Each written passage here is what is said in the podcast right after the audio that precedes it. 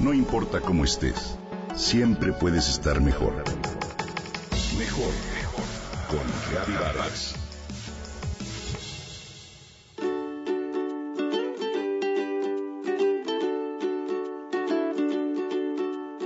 Luisa y su pequeña hija Sofía, de 5 años, están en el parque y disfrutan de una hermosa tarde soleada. Sofía se ha subido a los columpios, jugó con algunos amiguitos, corrió por las veredas y ahora se siente en una banca al lado de su mamá. ¿Jugamos a las adivinanzas? le dice. Luisa acepta enseguida y propone la primera. Llevo mi casa en el hombro como sin tener patas y voy marcando mi huella con un hilito de plata. ¿Qué es? La niña piensa un momento, duda y finalmente exclama entusiasmada el caracol. Eso sirve de pretexto para que ambas comiencen a observar un pequeño caracol que avanza lentamente debajo del seto. Y viene la segunda adivinanza. Tengo cabeza de hierro y mi cuerpo es de madera. Y al que yo le piso un dedo, tremendo grito que pega. ¿Qué es?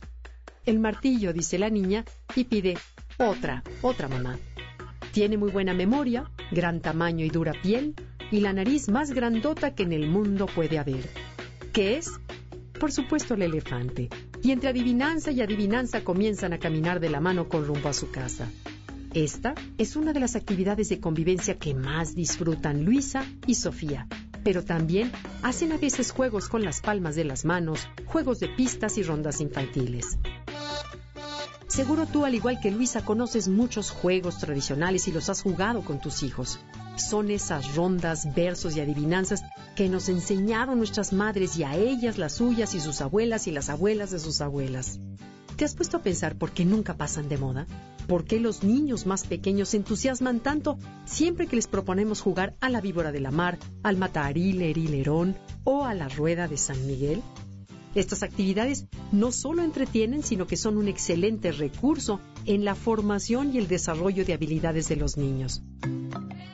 Los retos de estos juegos para los pequeños están en muchos detalles y a los niños, como a todas las personas, les encanta aprender y adquirir nuevas destrezas.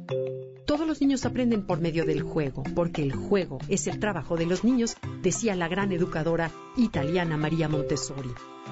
Y para nosotros los adultos compartir estas actividades con nuestros hijos es una estupenda posibilidad de cercanía y una manera de acompañarlos en su crecimiento. Los juegos tradicionales ofrecen a los niños varios retos interesantes. Uno de ellos, el de lenguaje. Aprender la rima de una adivinanza, inventar una nueva o seguir el hilo de una cancioncita son estímulos cognitivos que mejoran su vocabulario, despiertan su curiosidad y fortalecen vínculos.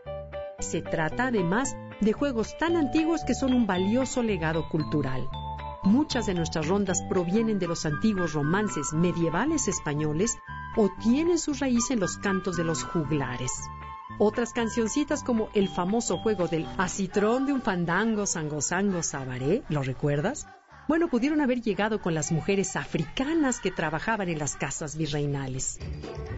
Y también hay cantos y juegos de raíz prehispánica como los sasaniles, una serie de adivinanzas que recopiló Fray Bernardino de Sagún.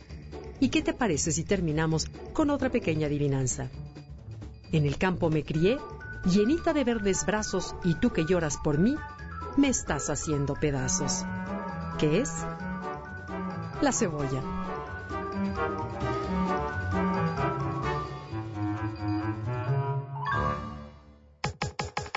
Comenta y comparte a través de Twitter. Gaby-Vargas. Gaby-Vargas. No importa cómo estés, siempre puedes estar mejor. Mejor, mejor. Con Gaby Vargas.